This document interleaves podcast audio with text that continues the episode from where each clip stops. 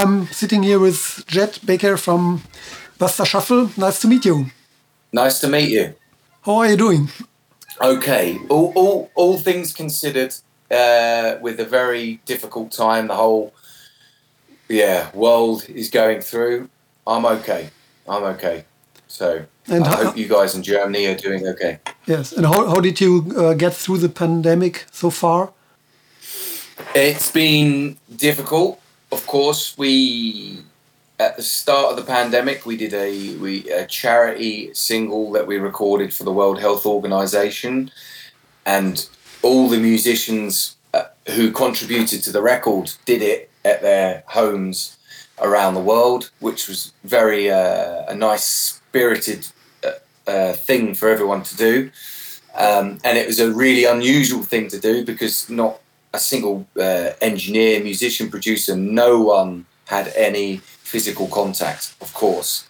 So that was a great project to put together, a challenging project, um, but very enjoyable because we had uh, people from America, UK, uh, Germany, Italy. So um, that was the first stage of lockdown. Then in the summer, we came out of lockdown for a bit so we could get together as a band, rehearse, record, write a little bit, and then uh, we've gone back into lockdown. So it's back the uh, back the uh, like the start where everyone's in isolation. We're still trying to work and record a little bit, write a little bit, but it's uh, very.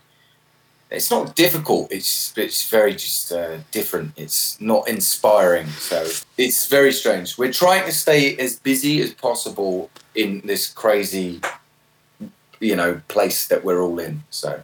And and the charity single you talked about, uh, it's about a, a boy from uh, Pakistan. Yeah. How came the idea to to make this project? Sure. My, both two of my sisters work uh, for the NHS in England as nurse, and one's the ambulance. So in the, the, lockdown, when the virus arrived, everyone was very scared. There was very little information, and uh, uh, they were going out working every day, doing a dangerous job, and I was at home. We were all at home because we were told to stay at home by the, the government. Obviously, to, that's all we could do. But um, that inspired me to speak with Vom from the Toten Hosen and some friends to say, "Come on, we can do something with the punk rock community." And uh, unbelievable, Vom, I don't, you know Vom Ritchie. I'm sure you met him. He's just the the best guy. He's just like, Jet, it's a brilliant idea. You can do this. And then so we started asking friends to get involved. Um, and the inspiration was unsung heroes because of, I guess, doctors and nurses in every country that were going out uh, and going to work during this very scary, dangerous time. So uh, uh, that was the unsung hero. We liked the idea. And then the, the story of Iqbal was just a tragic story that um, had heard of uh, and what he had been through and what he achieved as a uh, brave little boy. So it was a nice, nice, uh, you know, per- it was a good person to sing about because we wanted to maybe highlight the story to a lot of people had never heard of the story and some had, but but the people who hadn't were really uh, touched by what a brave boy he was. So that was nice. Nice to, yeah, have told his story, even though it's tragic. So yeah, that was the the idea, and we, after all the uh, costs and posting it around the world and manufacturing it, we um, we sold I think four five hundred copies and gave three thousand pounds to the World Health Organization. So that was a nice nice thing, feeling.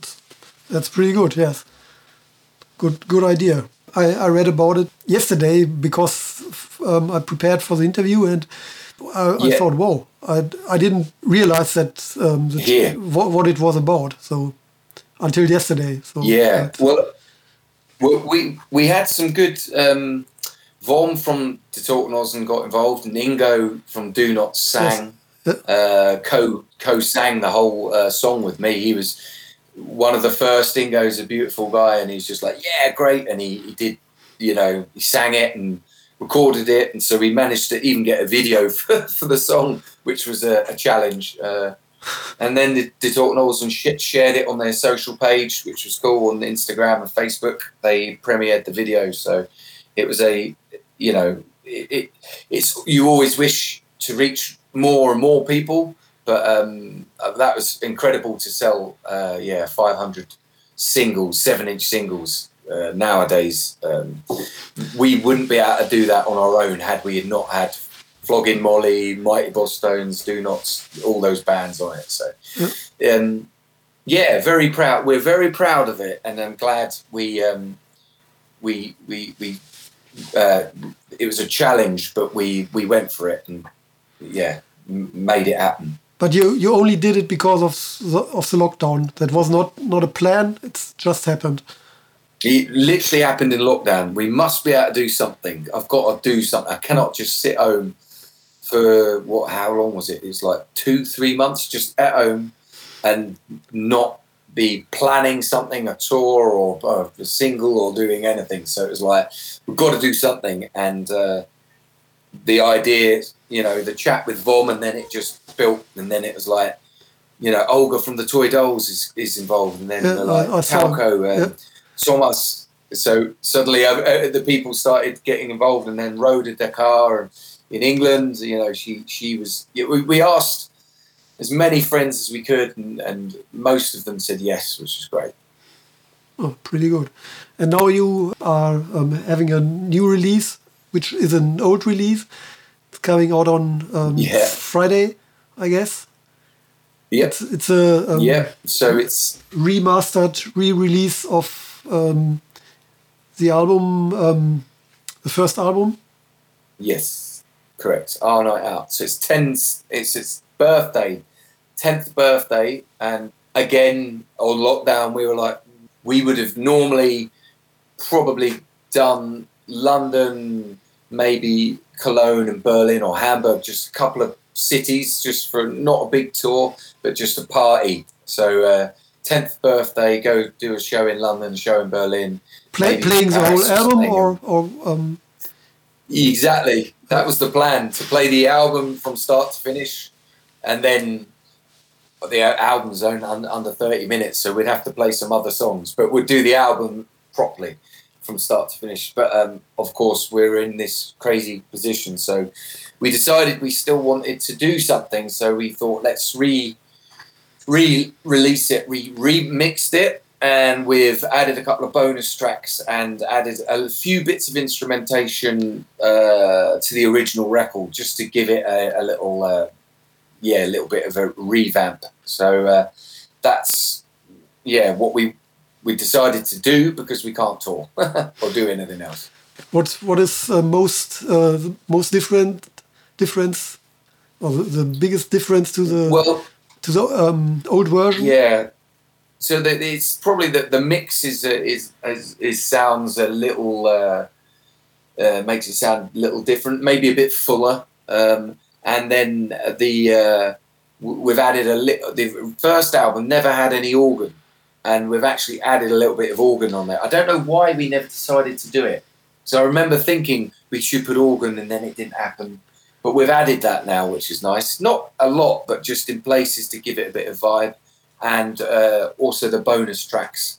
They were um, songs that we were playing live all the time when we were writing this album, when we were playing pubs in around London, and um, it's nice to see those songs, uh, you know, recorded and going on a on a record ten years later because all we had was old demos, so we'd never recorded. Oh, ah, okay, that they were nice old old songs, no no new songs, but old songs that were never released.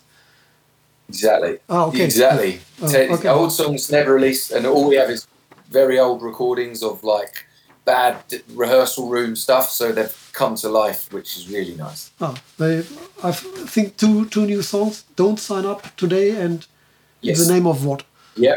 Okay. Uh, yeah, in the name of what? Yeah. Don't sign up today is about um, not not joining the army I won't name names, but a friend or family wanted to join the army, and we're like, don't do it. And then, in the name of what is just about life in London, really. Okay, is it right? It's on a on your own uh, record label. Yeah, it's, so it's new. We, it's new. It's new. We did. We got. We just. Uh, this album was originally out on Century Media, and we gave them the record for ten years. So Oh. they they owned that record for ten years, and obviously that's expired. So now the record has come back to us. To we didn't really want to give it to another record label straight away.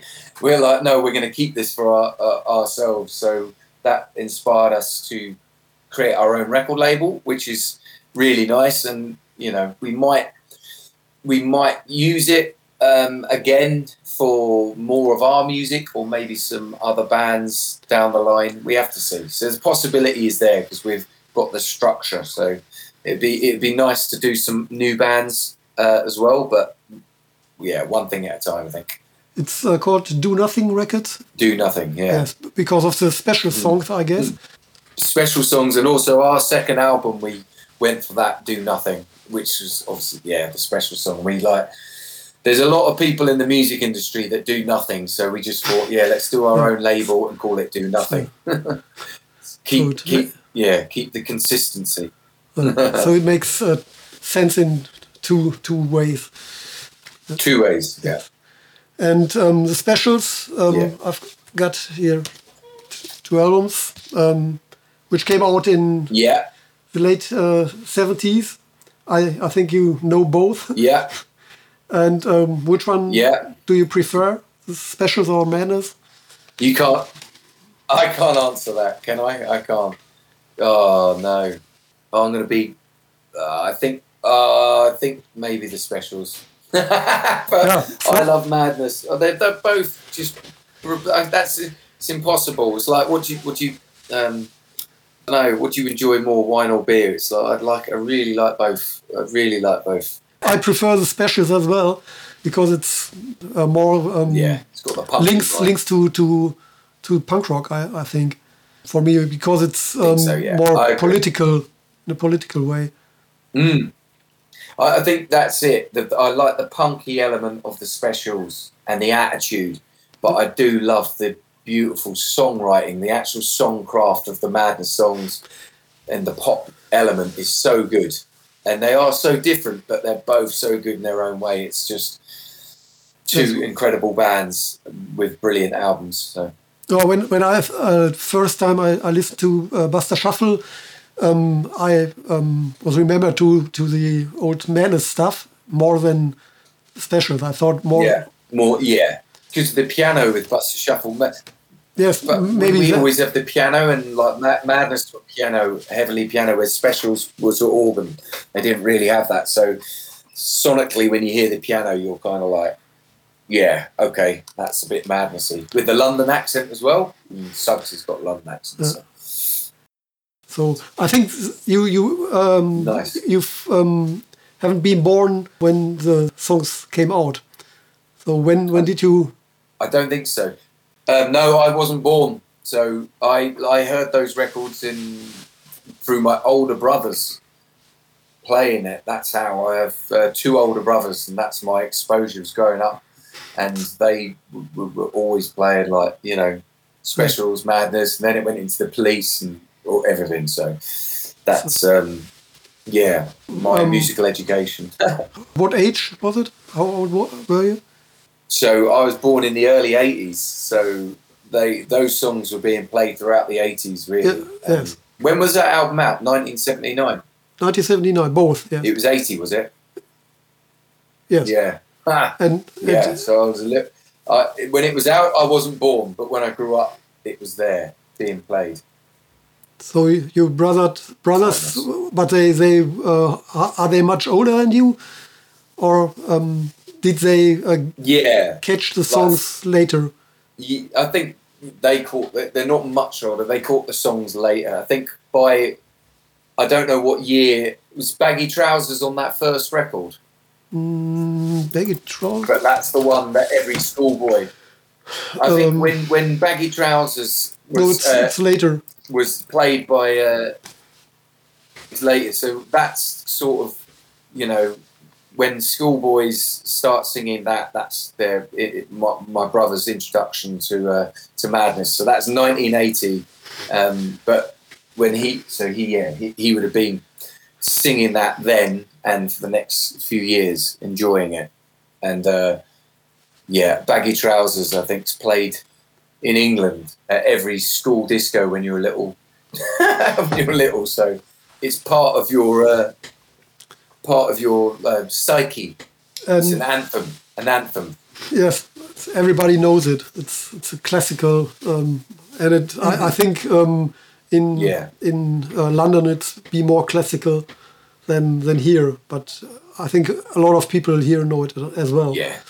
When when did you realize that that um, there won't be any um, festivals this year? We we had to reschedule a London. We had to cancel a whole UK tour, and we had to reschedule the London show from April to November. And I think I think probably, I don't know, in the summer at some point we were like, there's no chance anything's going to happen. I mean, some social distance shows have started up in UK and I saw some in Germany, but we got offered some festivals in England, social distance, and then we were like, shall we, shan't we? And we decided just not to do it. Uh, and next year we've been offered a few social distance shows that may be normal shows, but I don't know. I don't. I don't think it's worth the tra- trouble and travel. And is it irresponsible to be flying to Germany or Europe to do a show when there's reduced numbers and the vac? You know, it's like. So I think we just, for us, it's just a matter of waiting. To, to be honest, until until there's the va- vaccine and um, that's that, that starts to you know have an effect, a positive effect. What, what do we think um, um, about the traveling? Um, might be more difficult um, after Brexit is full in. Yeah, it, it, yeah, it happens. Brexit is a. I mean, just there's no other way. It's a fucking disaster. it's, it's the most stupid fucking thing unfathomable. It's like we've been coming to Germany for what well, 10 years, I guess. 10 years, I think we might have done one or two shows before our night out, where you just get in your van and you drive and you do a show. And to think that is going to be, uh, is not happening anymore is still crazy. It makes me very angry, very sad.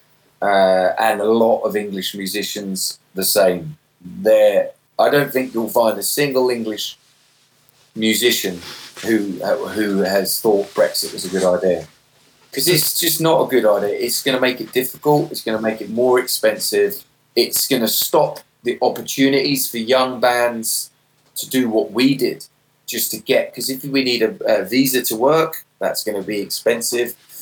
Uh, it could be expensive. We don't know. We don't know. And mm. uh, and it takes away an opportunity, you know. And and also for I know there's not a lot of German bands that come to uh, to to the UK, but there was always that there was always that opportunity if you wanted to come over and do some shows, you get some gigs, books, and just get in the van with your friends and drive. And now the bureaucracy, no, it's more more difficult. shit that comes with it. It's oh. it'll hmm. be more difficult, and for what? For no reason, for no benefit. There's the, the thing is that drives me mad is that it's like if someone can just tell me where the good bit is just tell me where the good bit is for Germany or for England or you know or for France just where where is the who who who who wins I mean I think in England there's going to be a few very very rich businessmen who will use this opportunity to make a lot of a lot a lot of money and that they may be the only people who will be okay. Like it's yes, it will be. It will be more difficult. Will, will we be able to keep coming out? I hope so, but we have to see what the negotiations are because um, we can't come out and lose money. Um, uh, I think, which is my fear. I, I that, think you know, for it, for a band um, like like Buster Shuffle, maybe it's um, the problem is um, not so big because you do a lot of shows in you on the on the mainland, and so you yeah. um, one you have to to get one visa and you know how to get it and you know what what happens. You have, um, but mm. for other bands who play one two or three shows in in, in Germany, maybe. Yeah. The work, the administrative yeah. overload is, is too yeah. much. Costs and that, and that's that's a real shame. So yeah, we always say fuck Brexit, and we we still think that. we still love all our friends and fans and family and like like who all in you know all over Europe, all over the the world, Europe. But it's just like you know we we can't let this stupid political um, scenario stop the community. So that's something I have to try to stay positive with. And uh, again, chatting, uh, I chat a lot with my good friend Vom Ritchie, and that's something he's like, Jet, this is fucking crazy, but we've got to stay positive and just focus on the music, and hopefully, then um, there will be a way. Hopefully, there will be a way. most, most, mostly there's a way.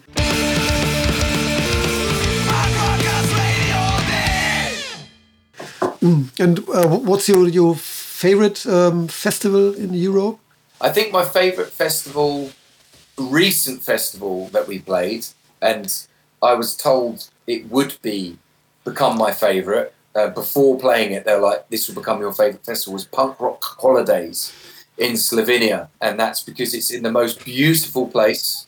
So if you know it, you know why. The beautiful place it's a small it's not that small but it's a small community and it's always sold out and the the river it's by the river in the mountains and you can swim and it's just like perfect so that is really really special and doing that and uh, yeah we, we really enjoyed that experience so that was my um, that was my ultimate i think and um, what what do you think is the, the best um, slot for for a band to um, like you to play on a festival? Is it the the opener or the the headliner?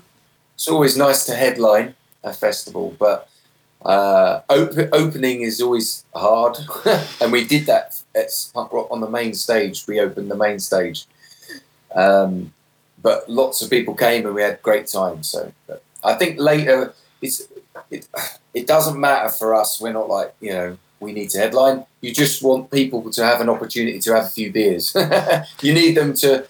So it doesn't matter what time of day, as long as they the as long as the bar has been open for an hour, because then they'll enjoy Buster Shuffle if they've had a couple of drinks. If, if they're there and they, they, it's first and nothing's open and they're like completely, as we say, stone cold sober, then they're not going to enjoy the experience as much. You need to be able to get get your foot tapping and start bobbing and dancing. So we're a dance band. What's the first thing um, you do when you were you when you come back from from a tour? Is there a, something like a ritual or something like this? Normally, it'd be go to the a pub. I live very near to a pub, very nice pub, and it'd be have dinner and drink some Guinness, and then go to bed very early, and then try to sleep for two or three days I mean, that's the thing with touring. People, it's good fun, and people think, yeah, it's lots of drink, and it's brilliant seeing lots of cities. I love it. It's, it's the best job, but it also is very, very tiring. So when I get back, I need to rest. I need to well, I need to drink and then sleep for a few days. So that's always my preferred um, preferred ritual. Uh, what kind of pub is it? Very pub good or? English pub, like classic. Classic. Okay. So it's yeah, not... just a normal pub. It's got it's very old. It's got like a very low roof, and then the, the roof is like that.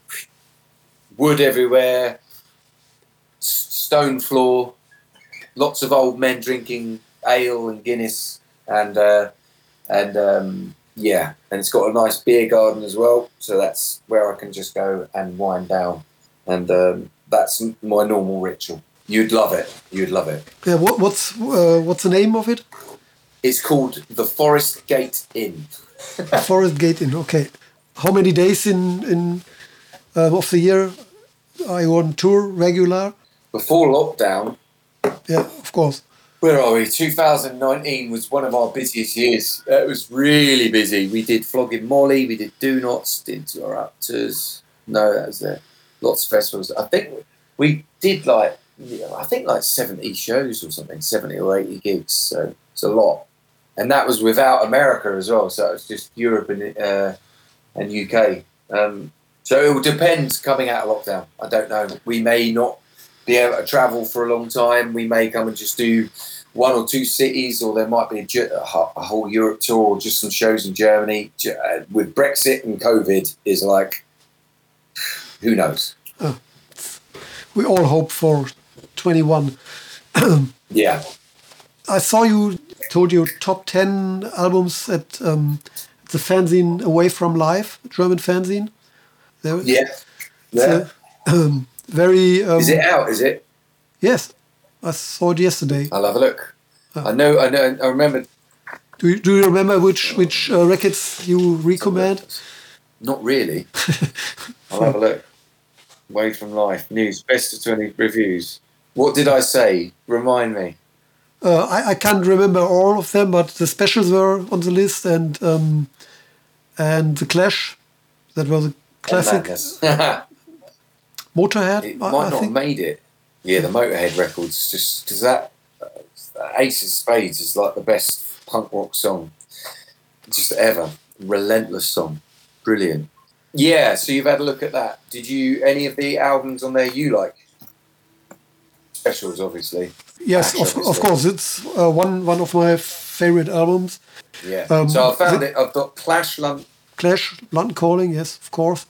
But what what is the best song from yeah. it? From London Calling. Mm. Oh gosh, I mean, I love most of the most of this. Uh, London Calling, maybe the brand new Cadillac, Jimmy Jazz. Don't know. the The album is the perfect album.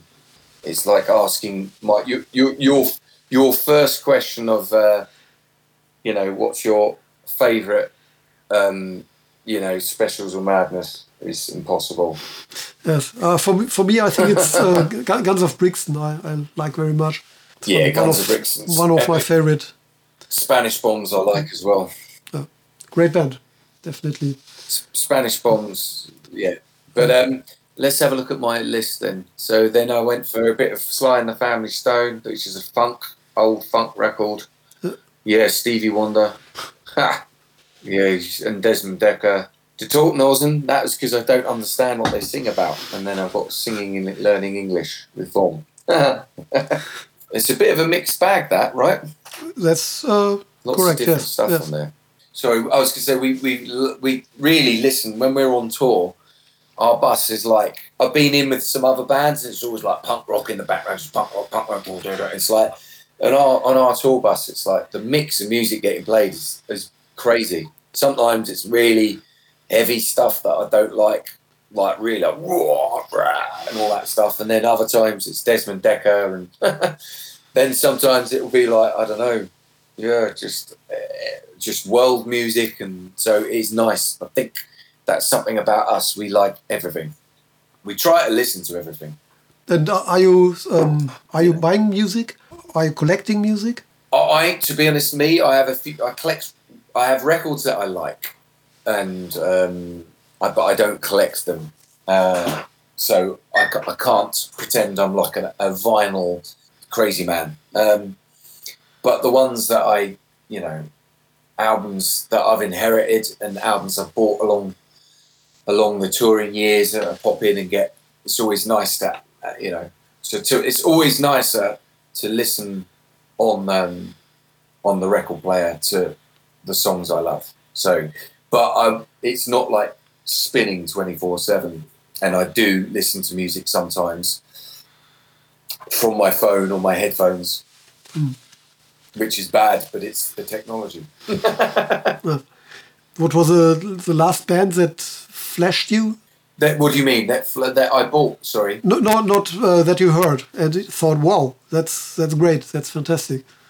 It's the last band that really blew me away. Like I was like, "Whoa, oh, I don't know, where you get a real like, shit. This is this is. I think. I mean, I think it it was kind of um, for me personally in, in our scene as well. It was the um, and I met. I think I mentioned it in that record as well. My ten records. It was the uh, Interrupters I played keyboards with them and I had to learn the set. And obviously, I knew the single because that was heavily played, and promoted. But the rest of the album, I was like, whoa, because you know sometimes you just hear the single and you think, yeah, that's cool, but it's not not for me. But then when I heard the rest of the album and the energy of the band, I was just like, whoa. And uh, then when we played with them in uh, this year in February in UK, we supported them. I said to Terry, the drummer in Buster Shuffle, when you see Interrupters live and you hear it live, you're going to go, the energy, you're going to go, whoa. And he literally, the first night of the tour, just went, whoa, this band is, is the records are great. The live thing is just energy and sonically great. And that made me go, whoa. More, more than any other new band I've seen uh, it's especially live, but also uh, on recording. It's just they've got a wall factor about it, and I didn't think because I'm not mad on American bands. It's not like you know I've always been my ear has always been more tuned into the English sound, and but I like American punk rock and, and bits, but you know not maybe maybe not American ska or something. I like Jamaican ska and English ska, but the Interrupters just did give me a bit of a but I don't think they've done much in Germany yet. I think they've come over one or two times. I'm sure they will come and do a German tour, but it's like it is yeah, the sound, the production, the energy is just like yeah, I was like whoa. And um, yeah. But they they got uh, very popular from one day to the other, I think more or less. Uh, I think the first album yeah nobody realized, but with the second one, they get. Um, it went the, very big. Yeah. It's the sing the single kerosene. Mm. They had a single kerosene, yeah, and that's when it just exploded up for that. So, when you take a bath, what music do you listen to? Yeah, I probably wouldn't listen to music in the bath. So, and I don't have many baths. I tend to go in the shower. Oh. Quick man in the shower. It, it, but if I did want to listen to music in the bath and I really wanted to get some zone, I'd probably go for. I mean, bath. I mean, if we're having a bath, I'll probably bath listening to Beethoven or Mozart or something like that. Try and be all sophisticated.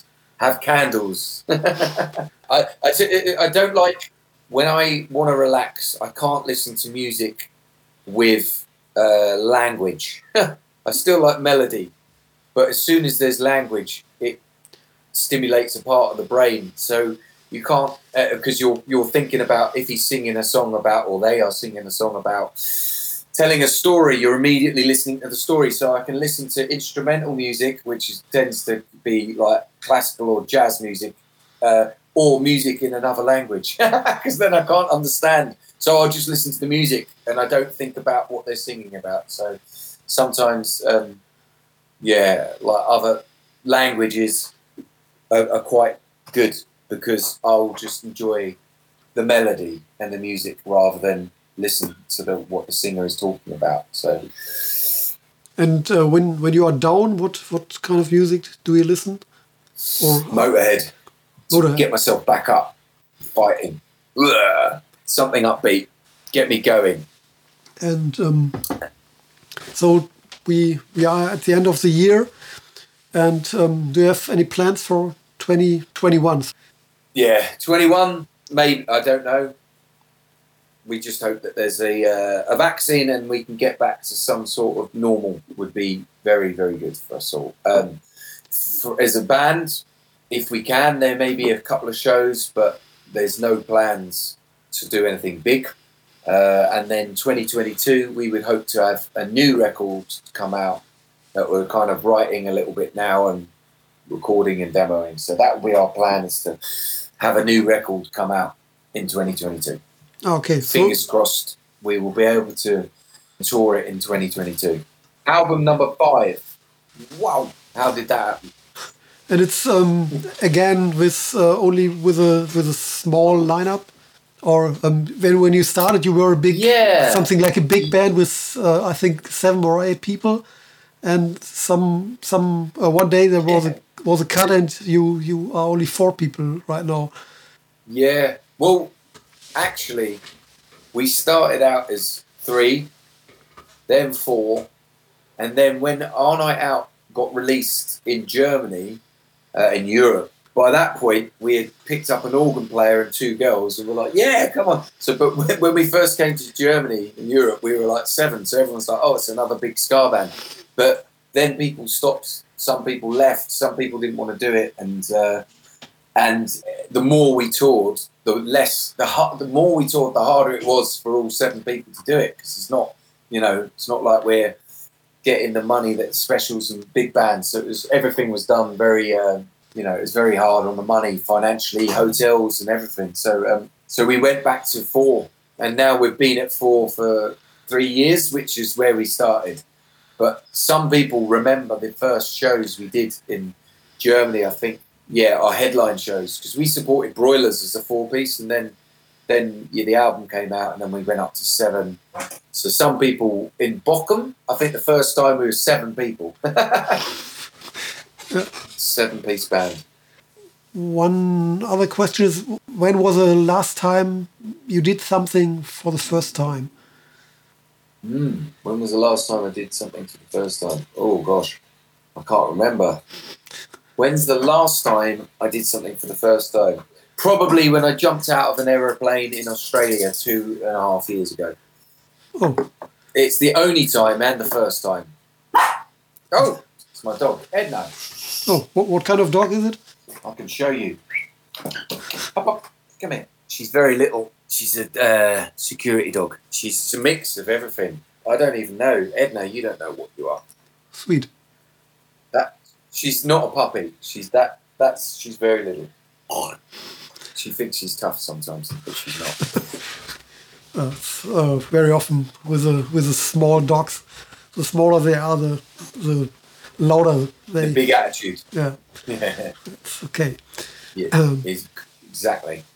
We we can do some some either or uh, things. I, I, tell you either or, and you mm-hmm. tell me what you what you prefer. Yeah. Okay. Let's do it. Um, mm-hmm. Beer or wine? Wine. Beatles or Stones? Beatles. Summer or winter? Summer. Black or white? Black. The sea or the mountains? Sea. Festival or club? Festival. Why? Why is it? Because you get to see you get to see other bands. I like that, and I like the community festival, if you get a good one, you get to see bands you like, you get to see friends that you might not have seen. I just like the the uh, yeah. There's a buzz about a festival. I, I love club shows, but good the right festival is cool, super cool. And uh, last one, uh, tour or studio? Tour. Again, same answer. Just to see people and see cities and community, and that better. I like the studio, but I like being going places. Okay, so anything you want to tell our listeners? Buy our record, it's great, and stay safe. And we hope to see you on the other side of this crazy time and this crazy year. And we hope, you know, we hope you're doing okay. And we appreciate the support for Unsung Heroes and also the support we're getting for our 10th birthday uh, with Our Night Out. So thank you. So thank you very much for your time. Hope to see you. you. Hope to see you next year um, when you're on tour again, and we can meet in real life. It's uh, much easier because we we got a um, delay, I think, in yeah, and that's uh, sometimes a little bit uh, tricky. Yeah. So um, real time interview might be much better. It's nice to chat anyway, but thank you again, and we see you in Bochum or London, yeah? One or the other. Or in uh, Slovenia. Exactly. Take care. Bye-bye. Bye. Dose leer, ich kann nicht mehr. Ab im Bett.